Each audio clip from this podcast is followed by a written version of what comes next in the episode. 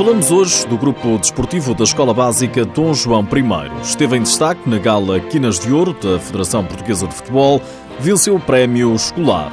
Destaque ainda para Ricardinho, que vai falar nesta edição do prémio conquistado na gala da UEFA Futsal Cup e da Seleção Nacional. Seja bem-vindo ao TSF Futsal.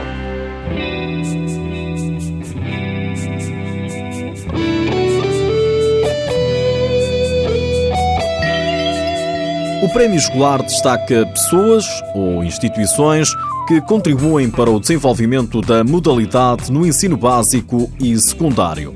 Não foi uma nomeação, como em todas as outras categorias, mas uma distinção. A Federação Portuguesa de Futebol atribuiu o prémio escolar ao grupo desportivo da Escola Básica Dom João I. Isto para nós é uma novidade, eh, não tenho palavras para me exprimir. Anastácio Santana é o diretor da escola que não disfarça a surpresa. Para quem não sabe, isto é um projeto de escola, nasceu do desporto escolar e tornámos federados Somos, pelo quarto ano consecutivo, o melhor clube do Distrito de Setúbal. Já tivemos presentes numa fase final da Federação Portuguesa de Futebol em Júniores. E, portanto, isto é uma loucura. Uh, uma loucura boa. Anastácio Santana diz que só com muito empenho, muito trabalho, é possível nascer e solidificar a obra e pede o apoio estatal. Isto, de facto, é um empenho muito grande para a continuidade do nosso projeto e espero que uh, isto contribua sinceramente para que uh, o Ministério da Educação dê mais aso a outros projetos do desporto escolar, porque de facto é na escola que está a matéria humana e é a partir daí que nascem uh, clubes como o nosso e espero eu que as coisas uh, continuem nesta perspectiva. Prémio escolar para o grupo desportivo da Escola Básica Dom João I. Estou deslumbrado com esta organização. Para nós, uh, pequeninos, vemos esta coisa muito grande, mas muito obrigado por tudo e aqui está um prémio que, que eu penso que é muito merecido, ok? Na gala Quinas de Ouro, destaque para outros premiados, nomeadamente para Ricardinho, três vezes melhor do mundo, levou a melhor sobre os amigos Cardinal e Bebé, o melhor jogador de futsal do ano para a Federação Portuguesa de Futebol. Primeiro é um orgulho, ah, porque é o reconhecimento do trabalho, não é? é não só individual, mas também da seleção.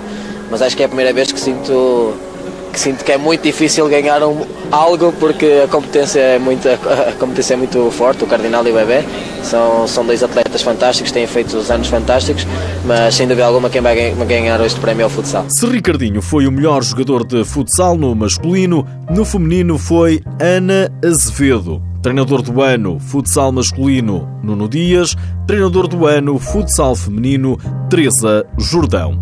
O árbitro do ano foi Eduardo Coelho.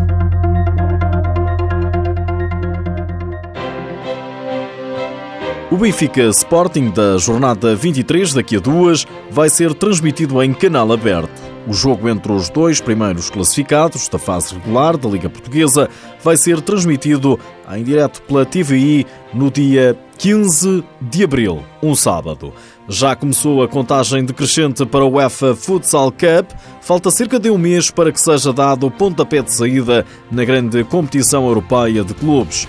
Recorde-se que o Sporting joga às meias finais com os russos do Yugra e o Inter Movistar, equipa espanhola de Ricardinho, defronta o Kairat Almaty do Cazaquistão. Ricardinho diz que a fava calhou ao Inter, mas garante que a equipa ainda não pensa na mais importante prova de clubes da UEFA. Ainda não, sinceramente, ainda não, porque estamos num clube em que o jogo mais importante é o seguinte, apesar de já estarmos a preparar sem dúvida algumas, algumas coisas para a UEFA, porque é, é o nosso grande objetivo, né? isso não podemos esconder. Uh, três rivais muito fortes, uh, calhou-nos uh, um bocadinho entre aspas a Fava, não? o que organiza, o Kairat, que duas, três vezes que entrou na UEFA ganhou duas, nós somos o clube com mais títulos europeus, vamos tentar eh, manter essa hegemonia, vamos tentar vencer eh, aquilo que não conseguimos no ano anterior, mas sabemos que vamos já contra três das melhores equipas da Europa, tenho provado, o Sporting, o Gazprom e o Kairat, mas, mas onde eu jogo eu gosto sempre de vencer. Né? Ricardinho explica porque é que dos três adversários da Liga dos Campeões para futsal,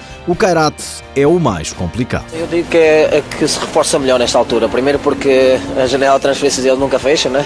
podem sempre contratar. Segundo, contratam imensos brasileiros, têm 13 ou 12 brasileiros de seleção e depois organiza, né? vai organizar, vai ter 8 ou 9 mil pessoas, uh, vai jogar em casa. Eu acho que, que isso sempre ajuda. Uh, infelizmente o ano passado nós não nos ajudou muito, perdemos a final, mas espero que, que eles também seja dessa maneira, que não vençam, que vençamos nós e jogamos a final contra o Sporting Spacing. Ricardinho espera defrontar o Sporting na final da UEFA Futsal Cup.